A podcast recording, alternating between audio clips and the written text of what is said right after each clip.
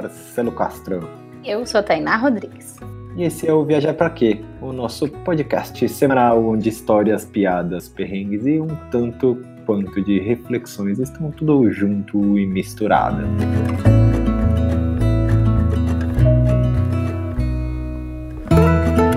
Antes da gente começar o podcast, a gente gostaria de falar um pouco sobre esse momento tenso, triste e preocupante que toda a humanidade passa, né?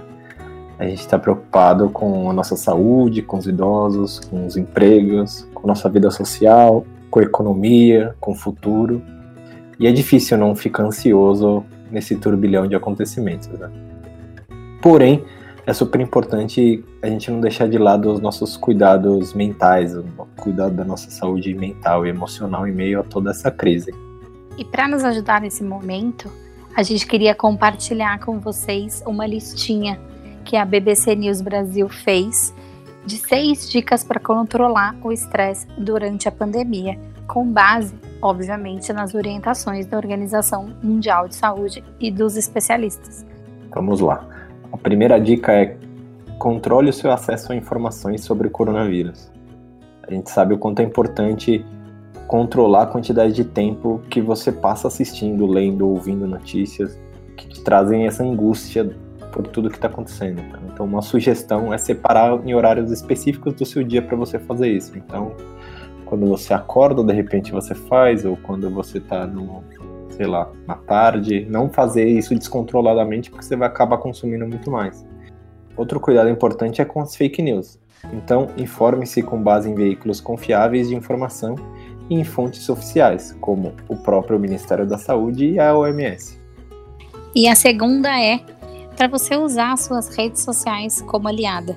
A gente tem percebido como as pessoas estão conectadas freneticamente durante esses dias que elas estão possivelmente, né? Quem pode estar isolado em quarentena estão conectadas praticamente 24 horas para a gente usar isso de uma maneira mais saudável, utilizando de da interação com amigos e família. E se alguma coisa estiver te fazendo mal, se alguém estiver colocando notícias que te dão aquela palpitação, aquele sentimento de ansiedade, cara, exclui dá unfollow, silencia, é, tenta focar naquilo que realmente traz um pouco de acalento no coração. É, inclusive, esses, é, hoje eu estava conversando com umas amigas e uma delas sugeriu da gente jogar banco imobiliário online. Cara, quantos anos eu não jogo banco imobiliário? Eu gostei demais dessa ideia. Fica aí para você também. Terceira, seja solidário. Procure ajudar especialmente a quem precisa de uma assistência extra, seja os idosos, seja pessoas que têm problemas de respiração, as pessoas que estão mais vulneráveis a, ao coronavírus. E a OMS lembra que esse, esse ato de ajuda, você não vai beneficiar só o próximo, mas você também emocionalmente vai se sentir, vai ter benefícios. Então, uma atitude que a gente já viu no Brasil e no exterior foram as pessoas mais jovens oferecendo aos vizinhos idosos para comprar produtos no mercado, para dar um pouco mais de atenção para fazer com que essas pessoas não saiam de casa porque elas estão muito vulneráveis. A quarta é pare e se escute. Durante os períodos de estresse, a dica da OMS é que você pare e preste atenção nas suas próprias necessidades e sentimentos. Procure fazer atividades que você goste e que te façam relaxar. De repente você é louco da academia, leve essa loucura e essa rotina de exercícios para dentro de casa. Mantenha uma rotina de sono, procure se alimentar de forma saudável. Com certeza, se a gente dentro de casa tentar fazer com que a nossa vida seja o mais próximo possível da rotina que a gente tem quando não está em quarentena, com certeza a nossa saúde mental vai estar em dia também. Lembre-se, não adianta nada a gente se preocupar com o mundo e esquecer da gente mesmo. E a quinta é: reconheça o trabalho dos profissionais que de alguma forma não podem parar. A gente já viu aqui no Brasil, na Espanha, em Portugal, na Itália, as pessoas se organizando na janela para falar dos para parabenizar, fazer o panelaço e a favor dos profissionais de saúde, né, de, da, dos médicos que estão se desdobrando, em plantão, pós-plantão, é, para tentar ajudar as pessoas que estão atendendo e estão tipo, se desdobrando para recuperar os infectados com Covid-19, mas é, eu acho que é importante para além dos médicos, que eles são fundamentais por tudo que está acontecendo, mas tem muita gente aí que, é, vamos dizer que é um pouco invisível, os motoboys que estão atravessando a cidade para fazer entregas que não aconteceriam se eles não tivessem, os motoristas de ônibus aí que estão levando as pessoas que precisam se locomover, enfim, os garis que estão limpando as ruas para não deixar com que, de alguma forma, essa, esse vírus se prolifere. Então, reconheça o trabalho dessa galera, sabe? Elogie, agradeça quando você trombar com um na rua, porque eles estão fazendo a diferença para a gente. Sem contar que eles acabam também estando mais vulneráveis. É, porque eles estão colocando todos os dias a vida dele em risco para cuidar de outras pessoas, né?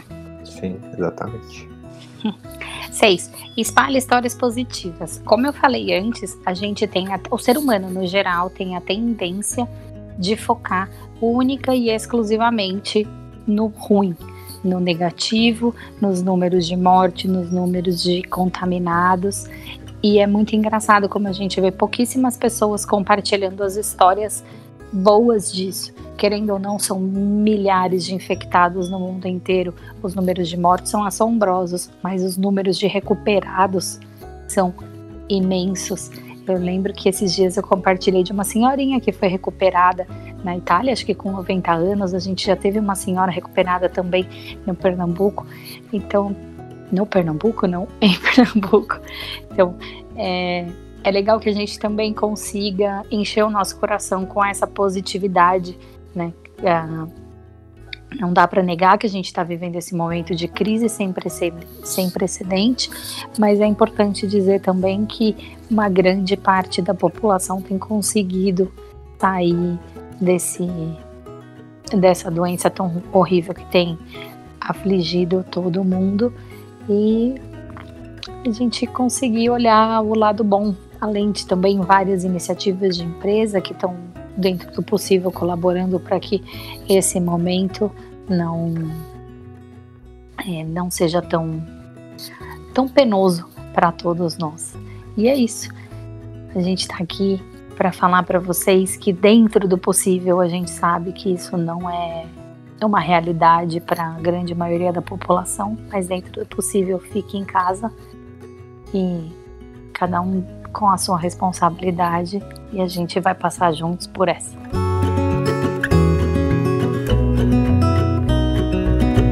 E agora vamos ao recado do nosso patrocinador Travelex Confidence. A gente já falou de algumas empresas que estão tomando iniciativas bacanas para esse momento de pandemia e de incertezas. E o que a Confidence que a Fazenda a gente sabe que não é o momento que ninguém está pensando em viagem, mas tem muita gente que tem parente fora do Brasil, tem muita gente que não conseguiu retornar. Então, para isso, a Confidence tem um serviço que é de remessa de dinheiro e eles estão oferecendo a primeira remessa gratuita. Então, de repente, se você tem alguém que não conseguiu retornar, ou se você mesmo estava em viagem, ou se você mora fora do Brasil, algum parente precisa de alguma coisa, eles estão com esse com esse serviço, dá para você entrar lá no site fazer o envio do dinheiro online e a primeira remessa não é cobrada.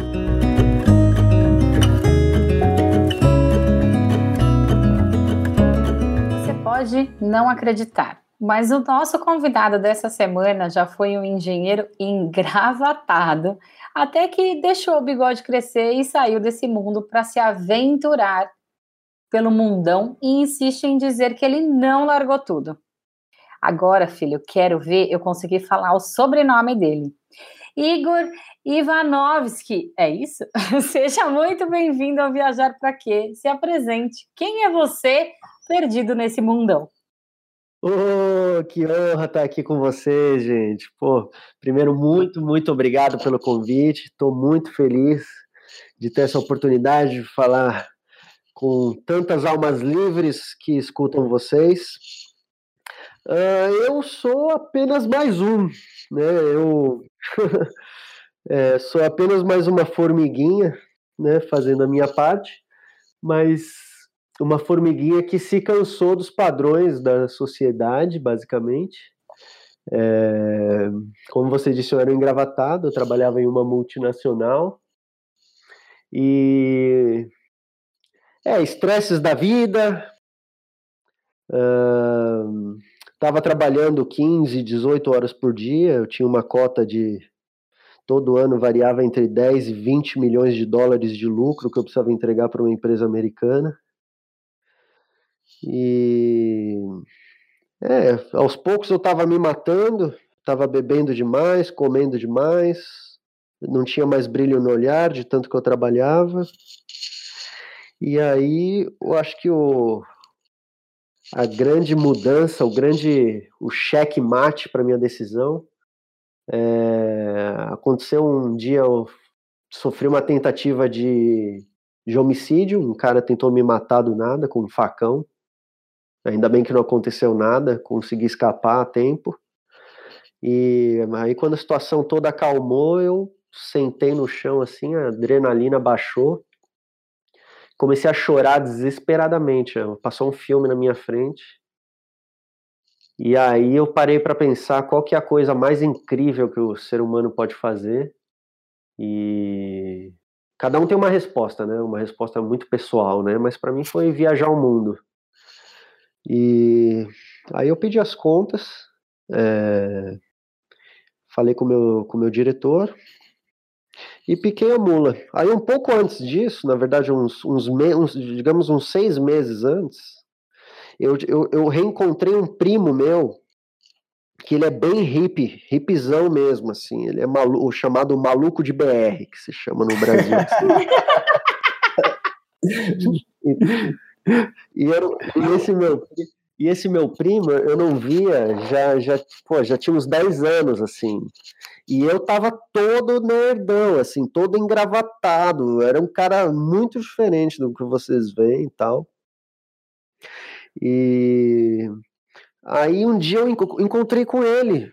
Damos de cara, assim, e, e, e, e rolou uma amizade. Cara, ele, ele foi. Ele é de Santa Catarina e eu morava em São Paulo ele veio, a minha mãe veio me visitar em São Paulo e ele veio junto. Foi uma parada assim, tipo, demos de cara lá e, e rolou uma amizade ferrada. Pode falar palavrão? Pode, ir, pode falar o que você quiser. Rolou uma amizade fodida. E, e, aí, é, cara, a gente começou a viajar junto e eu comecei a, a, a perceber que pessoas que tinham muito mais muito menos dinheiro do que eu, elas sorriam muito mais do que eu. Então eu comecei a, a, observar esse tipo de coisa. Aí a gente começou a acampar, a gente fez uma trip de carro até a Bahia. Então eu já comecei a, a, a curtir esse lifestyle, mas mesmo assim eu ainda não, eu não tinha coragem de, de pedir as contas para viajar o mundo. Só que aí rolou essa fatalidade, né, do cara tentar me matar, que foi o maior presente que eu recebi na minha vida, que hoje se, eu, se tem uma pessoa que eu envio as energias mais positivas é para esse cara, eu adoraria dar um abraço nele e falar o quanto ele o quanto ele é responsável por transformar a minha vida. E foi isso. Comprei uma passagem só de ida para Bali, e aqui estou na França, casei essa semana com a Charlotte. Mais uma da, das celebrações, né? É, a gente casou três vezes já. Massa. Pô, Igor, é um super prazer bater esse papo contigo e, pô, você já se apresentou e já até contou um pouco da sua história, mas, enfim, para a gente começar o, o podcast, eu queria que você nos dissesse viajar para quê, hein? Pô, viajar para quê? Viajar para para questionar. Viajar para furar as bolhas do, dos padrões. Viajar para ter referências. Eu acho que quando a gente vive uma vida muito repetitiva, a gente cria opiniões sobre assuntos que a gente sabe absolutamente nada. porque aquela é a nossa realidade. E quando você expande essa realidade, você descobre que existem várias outras verdades. Inclusive, até um gancho para um, um conceito que eu até, já que é um podcast de mochileiros, eu acho que é até interessante puxar esse gancho. O pessoal fala muito em sair da zona de conforto. E essa frase eu discordo dela. Na verdade, viajar o mundo é expandir a sua zona de conforto. Então, acho que é isso. Viajar para expandir a minha zona de conforto. Você estava falando antes de você trabalhar que a gente nem percebe, né, quando a gente está inserido no dia a dia, né? No, como, como vou dizer, quando a gente está se inserido no sistema, você você você começa a repetir as, as coisas porque você vê, vai, quem tá, é sempre você tá almejando quem tá acima de você. Então você repete tudo daquilo que os seus superiores fazem para você um dia chegar na posição deles. E é difícil as pessoas enxergarem o quanto para alguns isso pode ser muito mal, né? para a saúde, não só a saúde física, né, mas eu acho que é a saúde mental, emocional da pessoa, sabe? E, e eu concordo contigo esse negócio de zona de conforto, que acho que é a, eu acho que não chega um determinado momento que a que é difícil você estar tá fora da zona de conforto o tempo todo, né? Então talvez você conseguir expandir a sua zona de conforto para estar tá em equilíbrio em outras situações que não as corriqueiras que você tem na sua vida é é um objetivo bem bacana assim para para você seguir seu caminho.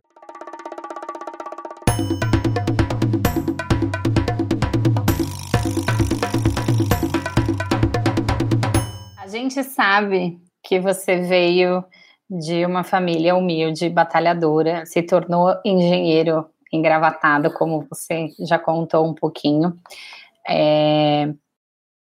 Eu queria perguntar como que foi para você e para sua família ver aonde você chegou, que querendo ou não é um é um, ide um ideal de vida da maioria da família brasileira, é, ver que o filho teve uma ascensão e conseguiu mudar uma realidade ou continuar galgando os mesmos passos dos pais, que já caso eles já sejam ricos. Tipo, como foi? Você contou do, do processo, né, do, do, do, cara quase te matar, e aí você teve esse start de que você não estava, tipo, se sentindo bem na vida que você tinha.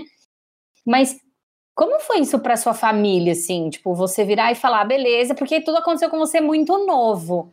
Tipo, você virar pra sua família e falar, beleza, eu cheguei, tô ganhando dinheiro pra cacete, tipo, aí mas não é mais isso que eu quero, vou sair fora, tipo, beijo, tchau. De fato, é, eu venho de uma família relativamente humilde, né? Assim, não, não posso falar, nunca posso falar que cheguei a passar fome, coisa nesse sentido. Não, é, não, não seria verdade, mas é de uma família simples e muito mais simples do que a grande maioria que está viajando o mundo, né? Uh, e foi complicado uh, essa minha decisão, porque a gente chegou a ficar numa situação bem confortável, né? E do nada eu chego e falo que tô picando a mula. Portanto, assim, para minha mãe foi muito difícil no começo, que eu sou filho único, é, então, poxa, foi, foi meio complexo para minha mãe entender, mas ela, mas ela teve logo assim, antes de eu, de eu ir viajar, ela já me falou que ela, ela pegou e falou: É, filho, na verdade eu, eu criei você para o mundo mesmo. Uh, e, mas mesmo assim, eu falava com a minha mãe todo santo dia, durante, porra, durante os os pelo menos os dois primeiros anos eu falava com a minha mãe mais de uma vez por dia quase assim. Tinha dia que era mais de uma vez era até cansativo. Aí hoje a minha mãe entende que que eu sou muito feliz ela, ela conseguiu entender isso é, tá, tipo, tá claro para ela então ela começou a respeitar bastante a minha decisão Quer dizer, ela nunca desrespeitou, né? Mas agora ela, ela apoia. Ela fala, porra, se você tá feliz desse jeito, então esse é o caminho. e segue em frente. Mas o meu pai, ele não fala comigo mais direito, até hoje. Ele não consegue entender a minha decisão. Uh... É, e a nossa relação é bem limitada hoje em dia, assim. Ele, ele não. É, para ele, o que eu fiz é uma coisa de doido. Ele me Mas chama... vocês eram próximos antes? Não, meus pais são separados, de qualquer forma. Né? meu pai, tipo, nunca foi um cara tão próximo. Mas. É... Mas eu não deixava de ser, de certa forma, um orgulho para ele. E, mas quem me criou foi a minha mãe, todo o crédito para ela. Então, assim, o fato do meu pai não falar comigo, pra, pô, é, eu não posso dizer que ah, não faz diferença nenhuma, porque não é verdade, porque ele é sangue do meu sangue, então existe uma questão, talvez, sei lá, energética, talvez, que, que é um assunto mal resolvido dentro do meu coração, digamos assim. O meu pai, assim, é um assunto que eu gostaria de ter mais respostas sobre isso. Eu, quem sabe um dia eu tenha. Mas não muda nada na minha vida o fato dele desaprovar isso daí. É, sinto muito para ele. Basicamente é esse o meu ponto de vista. Quando a gente saiu para viajar, que a gente ficou dois anos viajando, não, não chegou, a minha família não chegou no nível assim, de, tipo, de cortar relação, de ficar muito distante, mas a minha mãe talvez foi muito parecida com a sua, de, de cara, de não tá, não não vê no começo não vê muito sentido, sabe? Você tá lá na sua carreira, tava tudo dando certo, trabalhando em empresa grande, fazendo tipo o sonho que você dizia que você tinha e de repente isso não é mais sonho, não é mais o que você quer, tipo, para eles é meio que um nó na cabeça. E a referência deles é muito diferente da nossa. Eles vieram de tipo de uma de uma, cara, de uma relação, de um momento de vida que ter um emprego e ter seu seu dinheiro para te sustentar, você tem que meio que agradecer e, cara, e ficar nessa vida, porque essa é, sei lá, essa é a rotina que todo mundo deve viver. E quando a gente fala, não, eu não quero isso, eu acho que, pô, pelo menos no meu caso, né, para mim, ainda que tenha sido meio doloroso em alguns momentos a minha relação com a minha família depois que a gente que eu dei a notícia e até hoje existe coisas mal resolvidas também eu não é que eu culpo, ou não é, acho que nem essa palavra, mas é, é muito é, é, um, é difícil estar tá na tipo tá na pele dele, sabe? Vou dizer tipo não, talvez eu não sei lá cortar a relação, acho que talvez é um drástico demais, mas você enxergar que cara o seu filho tá abrindo mão de tudo que vai a sociedade, qualquer jovem gostaria de ter, é, é um fardo que precisa de um tempo para ser processado, sabe? Tanto que hoje a sua mãe ela já te enxerga de uma outra de cara, que massa, se você tá feliz, manda bala, que essa é a sua vida, vamos nessa, sabe? Mas é um processo que tem pessoas que conseguem absorver e entender essa tem outras que não.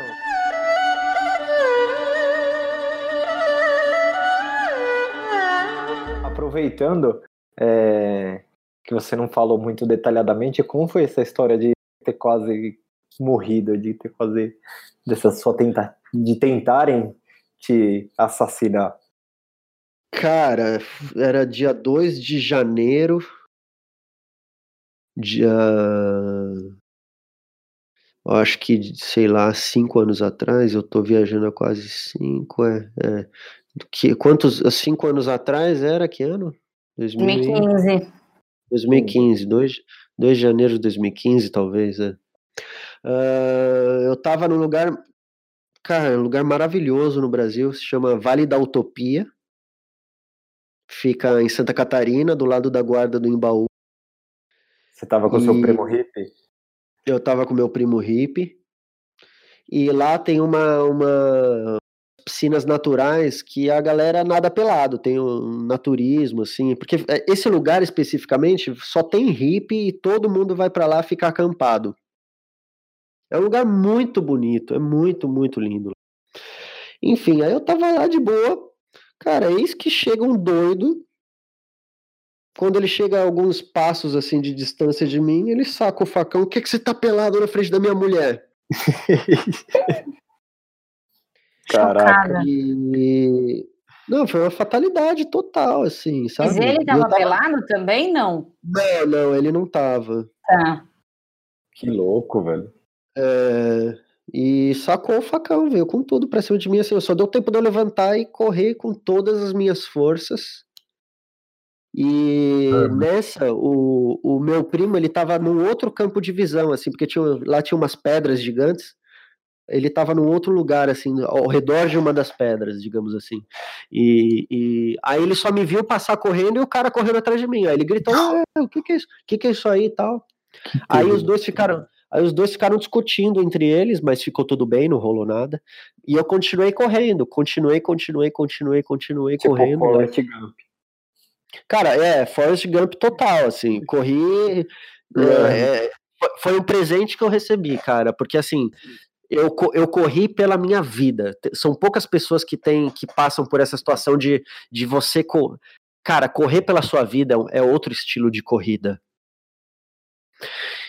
Que chegou um ponto e lá como era tipo morros, imagina tipo como é como se fosse assim a tela do Windows, aquele, sabe aquela tela do Windows XP antigo assim que que aí no tipo os morros bonitos verdes e aí lá embaixo tinha praia, muito e, e eu, cara, é morro subindo assim, e eu era um nerdão, né? Então eu era totalmente sedentário.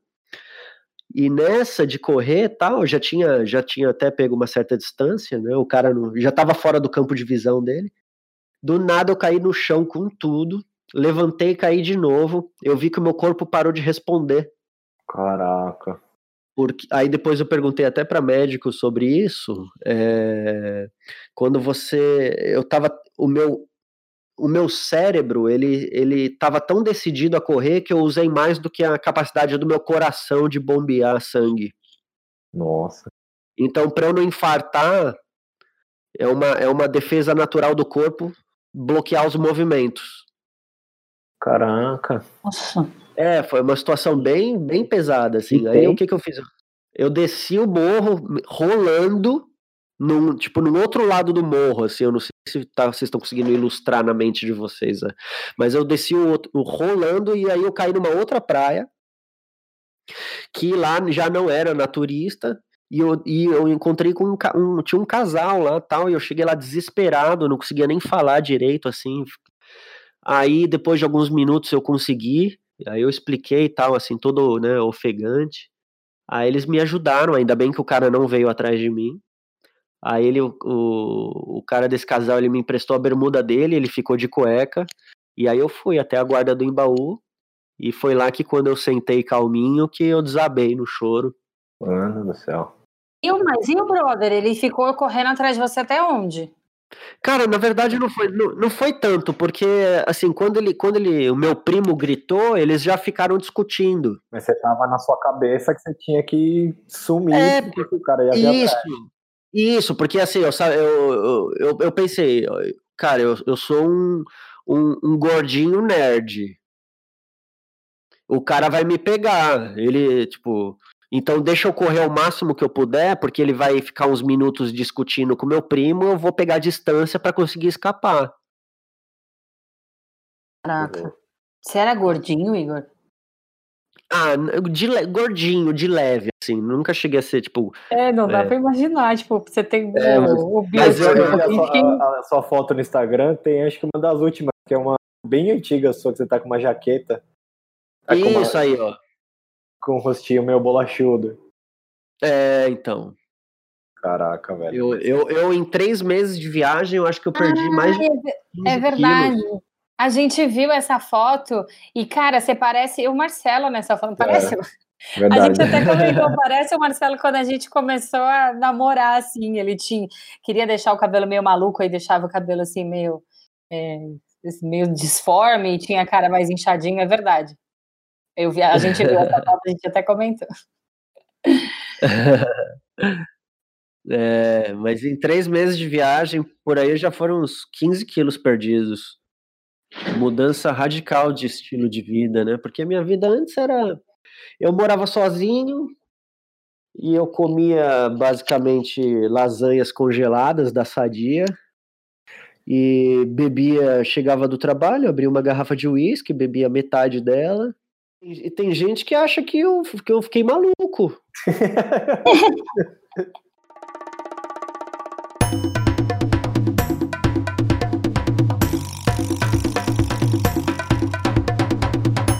gente olha para o seu Instagram, tirando as fotos massa de vocês com a vanzinha viajando pela Índia, que a gente já vai falar sobre isso, salta nos olhos a descrição. Eu não larguei tudo. E você fala isso repetidamente. Por que, que você diz isso? Vamos lá. Tem, tem, são, são vários motivos, né? O primeiro é que eu não larguei tudo porque eu fui, eu fui na verdade, abraçar tudo, né? Mas tem um significado mais profundo para mim que o largar tudo ele ele é um papo sério. Isso vem do. Isso começou no hinduísmo, através dos, dos sannyasis, que são pessoas que, que realmente abdicam da sociedade e abdicam de todos os, os, os attachments, que são é, conexões. Então, desconectam totalmente do dinheiro, se desconectam da família, não tem mais o conceito de pai, mãe, é, esposa. O amor é, ele é igual por todas as pessoas. Eles não têm mais um documento, eles abdicam de um RG, né? Do, e então isso é o largar tudo. E o largar tudo, infelizmente, eu não, ou felizmente, talvez, né? Eu não tenho coragem de fazer.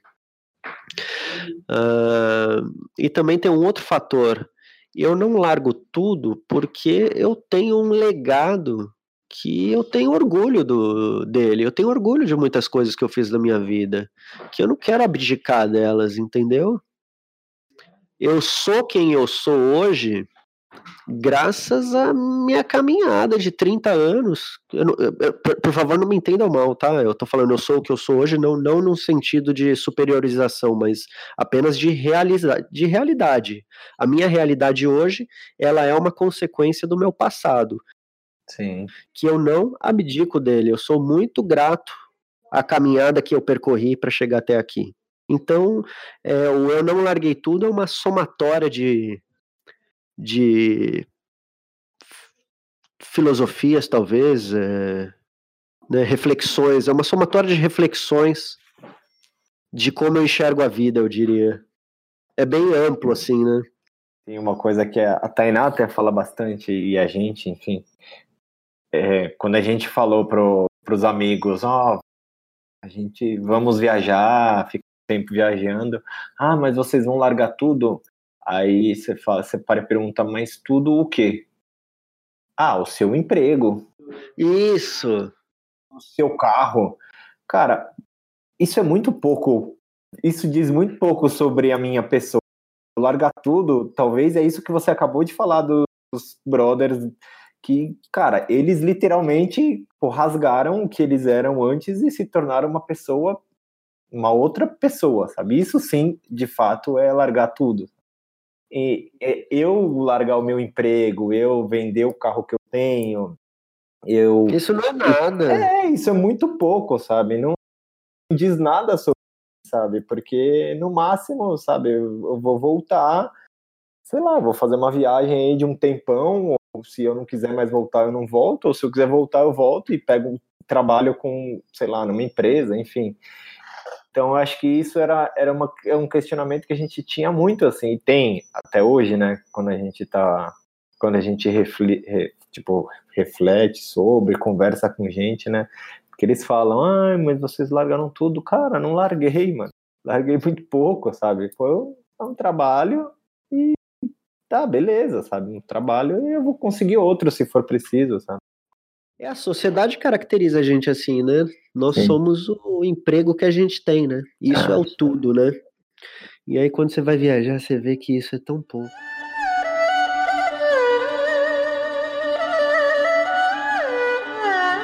Falou falou da, da Charlotte que vocês se casaram semana passada, pela terceira vez, mas eu queria que você contasse um pouco do seu casamento lá no Rajastão, na Índia. Como é que foi essa, essa comemoração?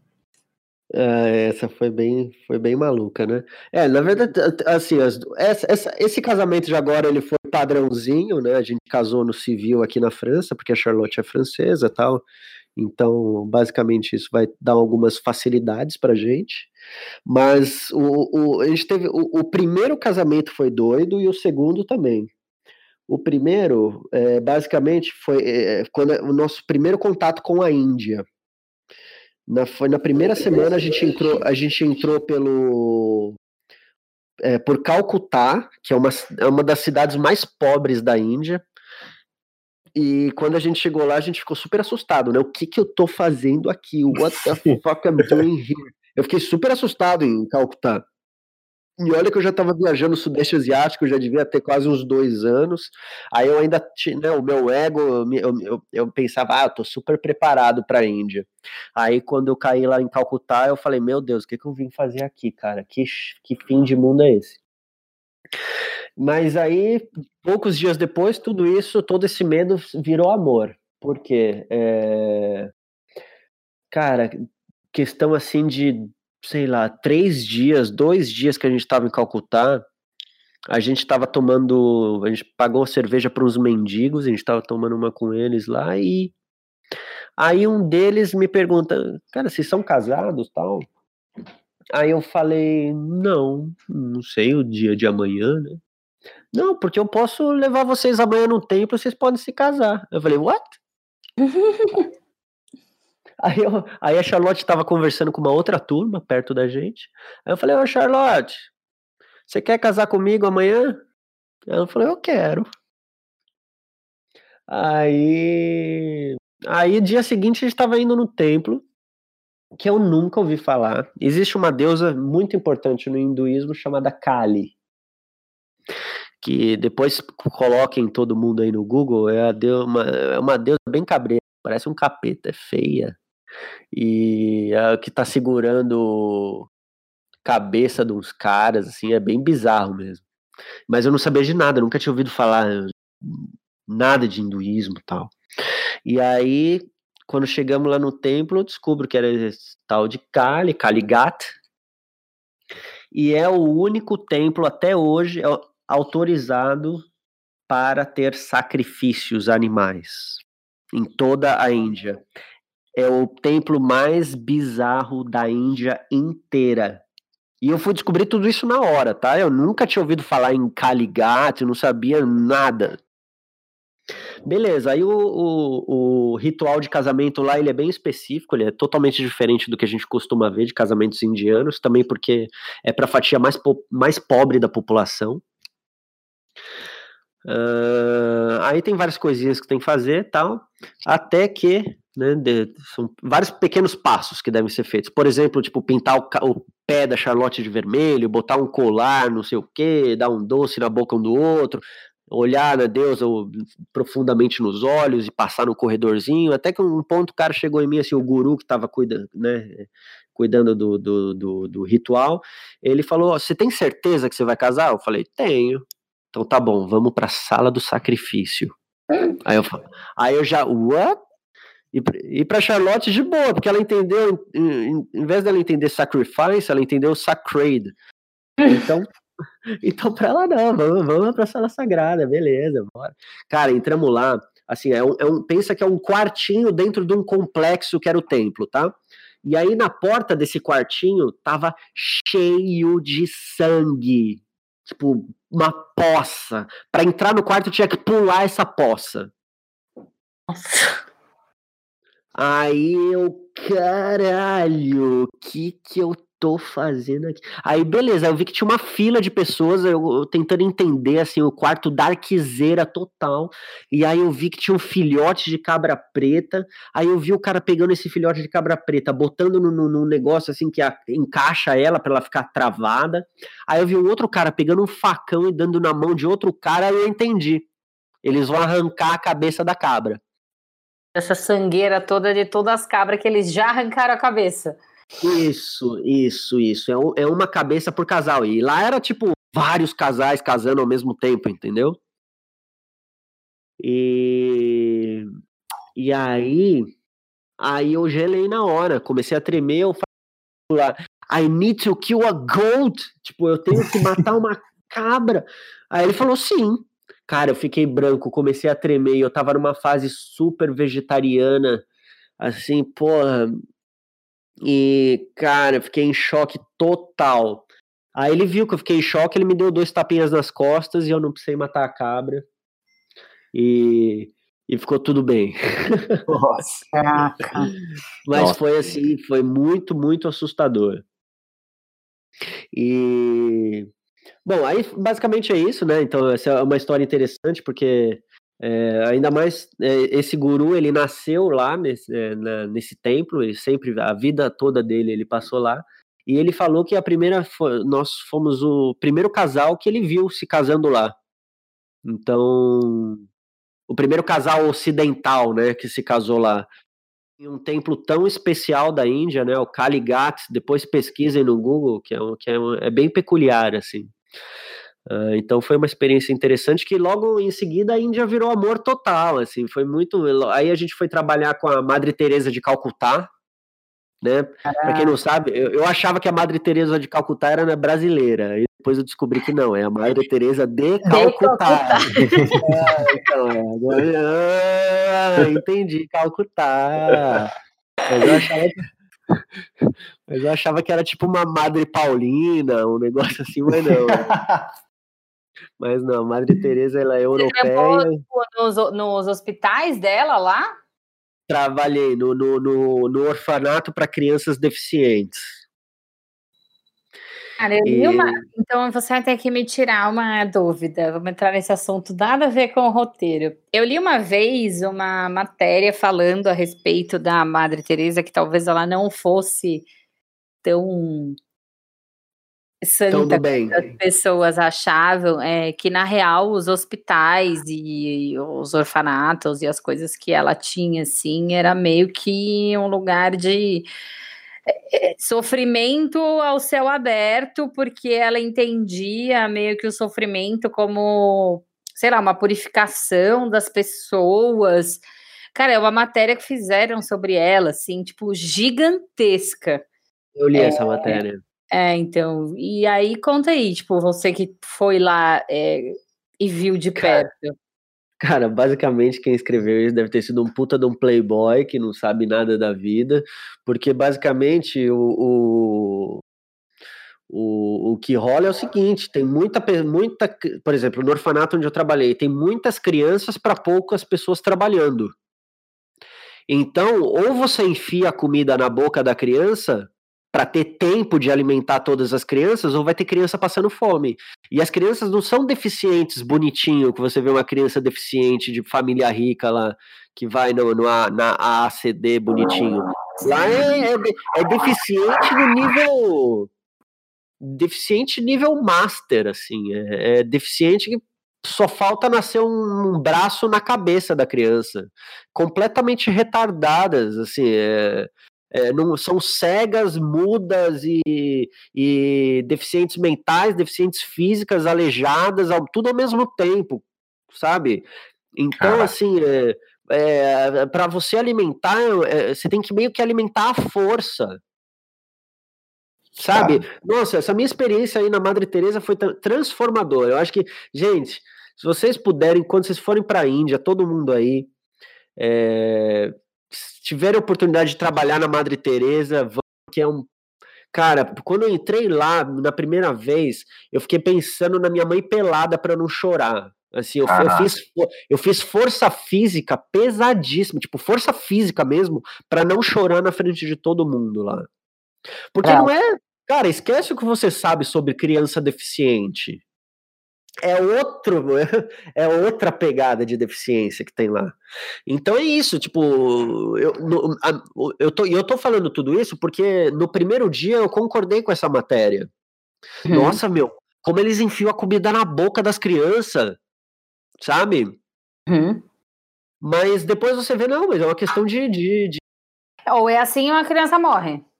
É, é assim ou não é, ou não é. Entendeu?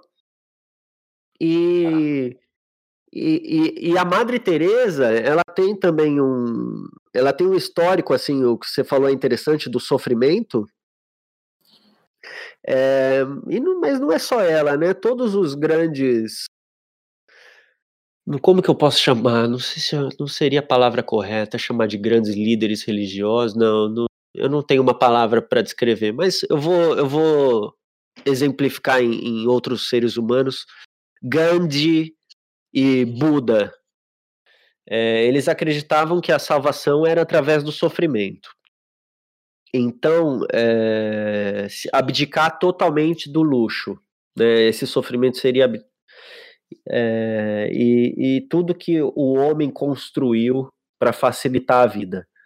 Então, a Madre Teresa, assim, ela mora, sempre morou em Calcutá, onde chega a bater temperaturas de próximo de 50 graus, e ela nunca ligou nenhum ventilador no quarto dela, por exemplo. Caraca. É, é, ela vivia sem energia elétrica, num quarto extremamente simples tal. Mas isso daí é não é só ela, né? Tem, uh, é, a muito... maioria das pessoas que tem esse trabalho humanitário muito grande. É... Eles têm um essa... despendimento. É, é, não, tem essa. Eu vou citar uma frase que as pessoas vão ouvir esse podcast e vão falar, essa comunista, filha da puta, mas, cara, o Che Guevara falava uma coisa de que a gente só conseguia é, realmente ser solidário quando a gente sentia as mesmas dores do outro, sabe? Isso, isso, isso, isso, excelente. E eu acho que, tipo, essas pessoas são um grande exemplo disso, sabe? Tipo, ela se colocava, por mais que ela fosse a pessoa que era e ela estivesse ajudando os outros, tipo, acho que na cabeça dela, ela se enxergava muito em nível de igualdade, saca? Tipo, por que, que ela vai ter um ventilador lá dentro se ninguém tem? Isso, isso. Excelente ponto de vista, faz todo sentido. Ah. E aí ela tem uma outra, uma outra instituição que eu quero muito voltar. Essa é a que eu quero trabalhar da próxima vez, que é para dar um mínimo conforto para pessoas que estão ali no, nos últimos dias de vida. Então. Pra idoso? Ou tipo cara, doente, no, qualquer tipo doente terminal. Isso, qualquer pessoa em estado terminal. Tá. Então você vê várias pessoas morrendo todos os dias. Caraca. É, é uma experiência pesadíssima. Eu adoraria passar por isso. Gente não sabe muito lidar com a morte dessa maneira tão escancarada, né? É, é. Bom, enfim, aí tem um outro casamento, né, que eu tenho que falar, né? Diga. É, então, aí o outro casamento foi no Rajasthan, né, numa região deserto da Índia, em que basicamente vou, tem que voltar um, um pouquinho, um pouquinho antes do, do, casamento, a gente tinha comprado uma van, né, que a gente atravessou a Índia de sul a norte, e aí, antes, assim, logo quando a gente comprou a van, eu pensei, meu, eu tô fazendo uma cagada Cara, essas estradas extremamente perigosas. Eu tô comprando uma van caindo aos pedaços, literalmente. Assim, era caindo aos pedaços no nível que, por exemplo, o retrovisor, quando eu tinha que dar ré, era a Charlotte que segurava. O retrovisor ele já tinha caído. Então ela pegava a chave. Eu tô dirigindo, eu sinto, sinto um peso no meu joelho, é a chave que saiu do contato e o carro continua, do, continua funcionando e a chave não. não gente, era, uma, era, um, era, um, carro. Eu nunca vi um carro tão estragado. Foi isso que a gente comprou no, no, nas estradas, talvez, sei lá, não, não, sei se é a estrada mais perigosa do mundo, mas a Índia é, é extremamente precário, né?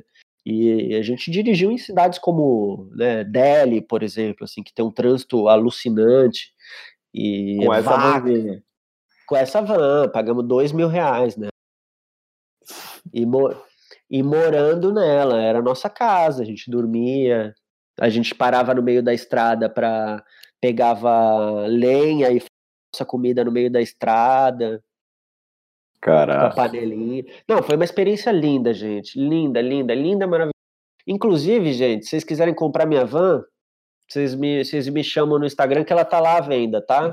ela tá lá na, na Índia vendo. Tá lá, tá lá. Eu deixei, eu deixei com, com um amigo lá, eu falei, cuida dela aí, talvez alguém compre, ou talvez eu volte aí. Sem pressa, mas ela tá lá, eu refiz o motor dela, então quem quiser me chama no, no Instagram, tá? Genial. Bom, aí beleza. Aí nisso, né, eu, eu, eu falei, meu, se a gente sobreviver essa viagem, vamos casar, Charlotte. Vamos casar de novo. Vamos fazer um casamento mais doido da história. Aí falou, então vamos, beleza. Aí qual que foi a ideia? Chegamos lá em, em Pushkar, no, Rajasthan, né? Chegamos vivos, né? Então conseguimos terminar essa missão aí. E aí o que que eu fiz, cara? Eu falei, meu, como a gente não tem religião, ao invés da gente acreditar em nada, por que a gente não acredita em tudo? Aí, o que, que a gente fez? A gente foi atrás de um padre da Igreja Católica, achei um padre católico, fui atrás de um padre muçulmano, achei um cara do Islã, Achei um rabino de Israel. Achei um padre Sikh, que é uma religião gigante que tem na Índia, Sikhismo. E achei um padre hindu. E botamos todo mundo para casar a gente ao mesmo tempo. Que louco. Cara, e eles? Tipo... Mas eles sabiam? Sabiam, eu meti mó chaveco. que louco. Loucura total. Mas foi, tipo, ó, entre eles, assim, você percebeu é, algum tipo de tipo, humildade, assim? Tipo, ah, beleza, somos diferentes, mas estamos aqui pelo mesmo propósito? Tipo, meu, foi, foi uma. Ai, cara, eu acho que foi uma super análise antropológica. Eu acho que qualquer antropólogo ia adorar estar ali naquela situação, meu. Porque, ai, foi, foi. Assim. É que, querendo ou não, é, é uma análise de indivíduos ali. Não é uma análise posso representar uma religião com, como um todo baseado na atitude de uma única pessoa, né? Mas foi curioso, assim, deu para ver que o que tinha o maior ego era o católico. Hum. Tanto hum. que, que a gente, assim, eu tive que estipular regras, né, para garantir, para procurar fazer com que toda a cerimônia ocorresse da maneira mais saudável possível. Então, a primeira regra, eu, eu deixei eles sentarem livremente e foi e a gente sentou em, em círculo para não ter para não, não ter nenhum lado, entende? Uhum. Uh, então isso daí já foi uma coisa, eu acho que já já simplificou bastante a situação. E aí eu como e eu não eu não escolhi onde cada um ia sentar, então eles sentaram por coincidência. E né, por, por né, o, o destino botou cada um no seu lugar ali, né? E aí foi isso. E aí, por exemplo, os hindus, isso eu não consegui evitar. Na verdade, foram três padres hindus. E eu ainda falei, não, tem que ser um só. E eles fingiam que, tipo, que não estavam me entendendo. eles me meteram louco total. Colaram em galera. Mas, como eu estava numa das cidades mais importantes para o hinduísmo no mundo, que é Pushkar, que é a, a cidade do deus Brahman, que é o deus que criou o universo, segundo a religião deles. Então, cara, porra, não. Eu, eu deixei rolar as coisas do jeito que, que era para ser, sabe? Então ficaram três e eles fizeram um super mantra animal. Cara, fizeram. Porra, foi muito bacana. E aí no final eu, eu, eu, entre, eu coloquei em cima da mesa um, um, um coração eu desenhei um coração numa folha e, todo, e, e coloquei um monte de, de lápis de cor. E todo mundo pintou ao mesmo tempo esse coração. Uhum. E todos os convidados foram os mendigos. Então eu, eu chamei todos os mendigos da cidade. E principalmente os ciganos, que eles são excluídos da sociedade. Todo o conceito de ciganos começou nessa, começou nessa região, tá? Os ciganos que vocês já, já viram no Brasil, que, que foram bastante para a Espanha, sabe? Todo o conceito cigano começou ali, mas eles são excluídos, na, eles sempre foram excluídos pela sociedade em todos os lugares onde, onde eles passaram, na verdade, né? Ninguém gosta de cigano, né? É, tem um. Eles carregam esse estigma pesado, né? Tipo, isso. Das pessoas, assim. É, é muito louco. É. Se você pensar e, perguntar para as pessoas: ah, tá, mas é, você já conviveu com cigano? Tipo, não, né? Ninguém nunca teve contato com cigano, mas. Mas já não gosta, é. É, é opinião formada sobre assuntos que sabe absolutamente nada. Enfim, é, e aí. Foi isso. Aí eles fizeram uma apresentação. Foi muito legal. A gente, deu, a gente fez um rango bacana para todo mundo. Que louco, cara. É, foi muito bacana, cara, assim, foi uma experiência única, né? Eu acho que ninguém deve ter uma história de casamento assim, né?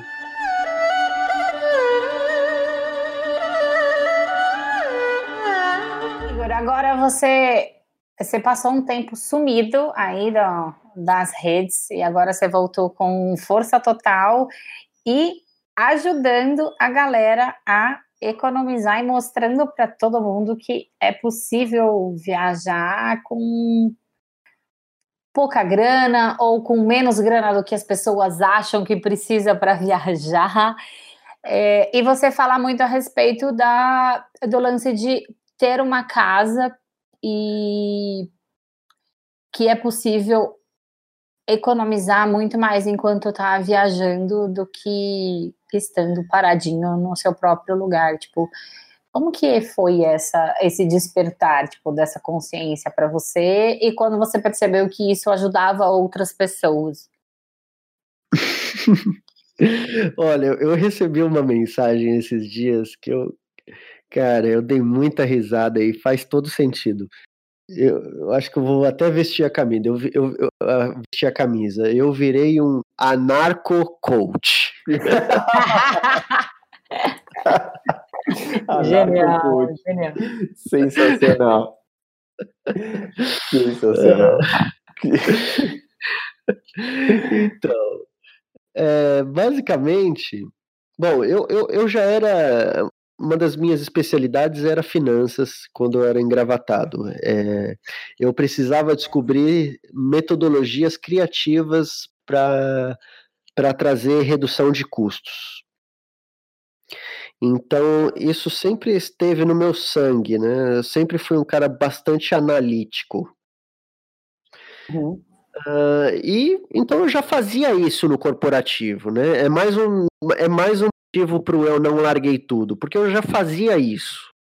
Só que agora, ao invés de enriquecer empresas, eu posso enriquecer pessoas, né? E não apenas financeiramente, né? Enriquecer no sentido de ajudar, dar um norte para quem tem um sonho a ser realizado. Então, eu analiso todas as melhores práticas de, de finança para procurar não reduzir tanto um custo, um, um, não reduzir tanto a qualidade de vida, mas fazendo com que a pessoa alavanque drasticamente a situação financeira dela para ela conseguir, se ela quiser viajar o mundo, se ela quiser passar um mês na Europa. É... E aí eu desenvolvi uma tecnologia que hoje já é capaz de analisar 5 milhões de perfis completamente diferentes, onde ele compara tanto a situação financeira versus o sonho da pessoa, então diz qual é o melhor caminho, quais são as melhores decisões a serem tomadas para que a pessoa consiga fazer isso o mais rápido possível. Então, de modo geral, qualquer pessoa que participa do Planejador de Sonho, que é o nome do meu projeto, ela vai ter uma condição de viajar em aproximadamente 12 meses, começando do mais absoluto zero. Ou seja, mesmo que a pessoa não tenha dinheiro guardado ou, e tenha um salário abaixo da média, né? A média aritmética nacional do salário é R$ 2.400 por mês, segundo a Cato. Tá certo hum. que existe 60% de pessoas que ganham menos de mil reais por mês, porém, eu estou falando com pessoas que ouvem podcast. Então, gente, não vem com esse blá blá blá aí de. De que você não entende do Brasil. É, é, vem querer dar uma de. Tá, mas se você, você tá ouvindo um podcast no seu iPhone, você aceita a situação, tá, gente? Uh, mas aí eu ajudo pessoas que têm o sonho de viajar ao mundo a conseguir isso muito mais rápido do que fiz, fizesse com as próprias pernas, porque eu conheço bastante de finanças, basicamente é isso. Então, aí eu entro em vários, vários tópicos, né, que, que os outros especialistas em finanças não entram, não entram, né, como, por exemplo, se tornar minimalista, é, mudanças comportamentais, estilo de vida.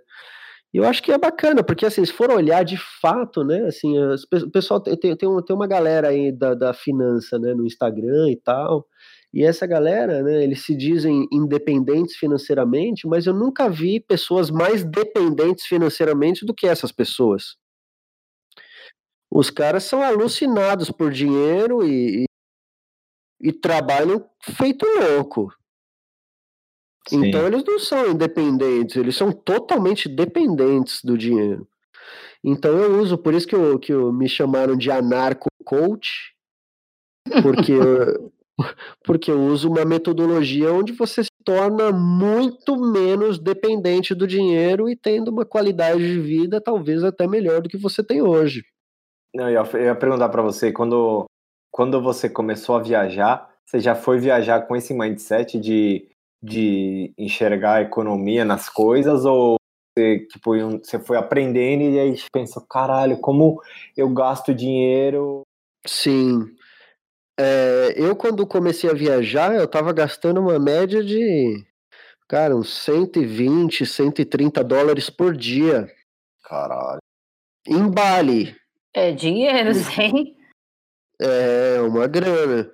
Aí o que, que eu fiz, assim, é porque eh, foi todo um processo. Imagina que eu que assim, se vocês quiserem entender um pouquinho, vai no meu Instagram, gente, é free.igor. Desce ele até o final, vai lá embaixo. Aí vocês vão entender um pouquinho, assim, eu era uma pessoa completamente diferente. Eu tinha um estilo de vida, um padrão de vida completo. Eu renasci, então foi um processo, né? Até eu, eu, me tornar uma pessoa mais simples e mais independente de, de luxos, assim, né? Então, mas como o meu background corporativo era identificar é, formas de redução de custo, né? Eu fazia ROI, que se chama Return of Investment, retorno de investimento. Então, é... eu, eu, eu trouxe essa ideia para o mundo de viagens e para o mundo em sociedade também. Porque o que, que eu faço? Eu, eu, eu, eu olho para a vida da pessoa da forma que ela é hoje e identifico quais são as, as, as decisões que ela pode tomar para conseguir ter muito mais grana muito mais rápido. E aí eu levo isso para uma viagem de baixo custo ou que esteja dentro dos custos dessa pessoa, né? De, dentro das possibilidades dessa pessoa. Então aí eu mesclo os dois mundos, o, a capacidade de fazer dinheiro hoje versus a, a capacidade de, não sei se essa palavra existe, mas aproveitabilidade da viagem.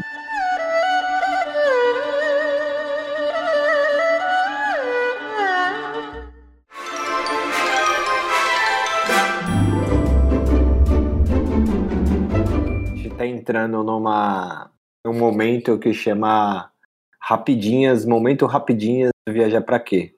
A gente vai fazer perguntas curtas e a primeira coisa que aparece na sua cabeça você responde. Legal. As pessoas elas elas ficam meio confusas nesse momento. Se você quiser um pouco mais de tempo para pensar, tudo bem, não precisa ser de bate pronto, tá bom? Vamos lá. Vamos lá. Como você gostaria que acabasse o mundo? Como eu gostaria que acabasse o mundo? Porra, essa é boa, hein? Gostei. Caraca, essa eu nunca parei pra pensar. Nossa, deu tela azul aqui na minha cabeça. Se você pudesse transformar qualquer atividade sua num esporte olímpico, em qual delas você teria mais chance de medalha? Uau. Caramba, meu, vocês estão fazendo umas perguntas muito boas. Pode ser qualquer coisa, mano. É... Redução de, de custos. Ah, entendi. Eu, eu, eu, porra, eu entendi completamente errada a pergunta.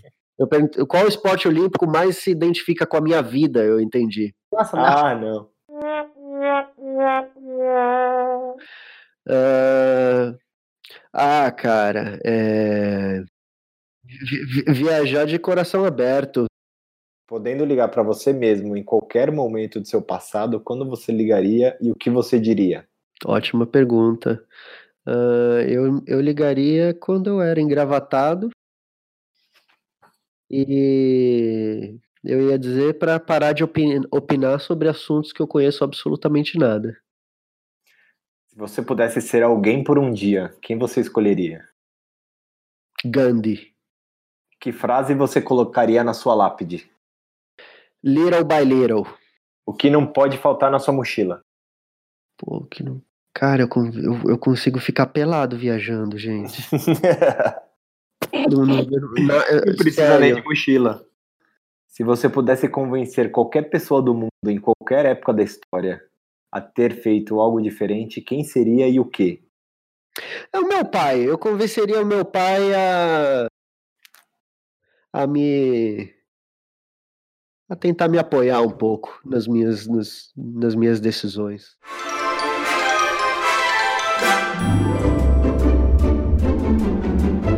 Querido, é chegado a hora de fazer o seu jabá, onde as pessoas acompanham suas aventuras, seus casamentos, onde elas acham o programador de sonhos.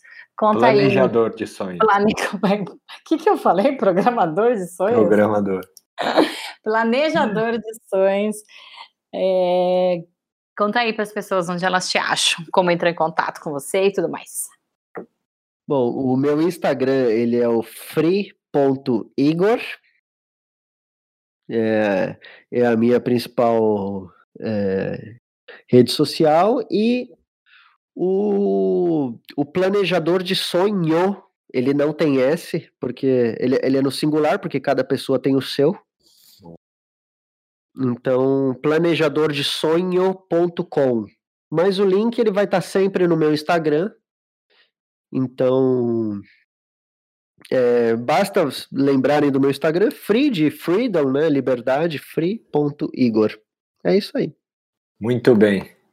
Queridão, queria agradecer por, por esse momento, por esse papo aí, por essas tantas boas reflexões, essa conversa gostosa e super produtiva. Espero que você tenha gostado. Eu tenho certeza que quem nos ouve gostou. E a gente volta da próxima vez. Fica ligado e até a próxima, galera. Pô, eu agradeço. Um abraço para todo mundo, gente. É, qualquer, qualquer coisa que eu puder ajudar, vocês sempre contem comigo. Eu sou uma pessoa super aberta, disponível para conversar com qualquer pessoa, tá? Então é isso. Eu amo todo mundo. Obrigada demais por esse papo. Foi muito gostoso conversar contigo. E é isso aí, pessoal. Tenho certeza que vocês curtiram. A gente se ouve na próxima semana. Um beijo e tchau.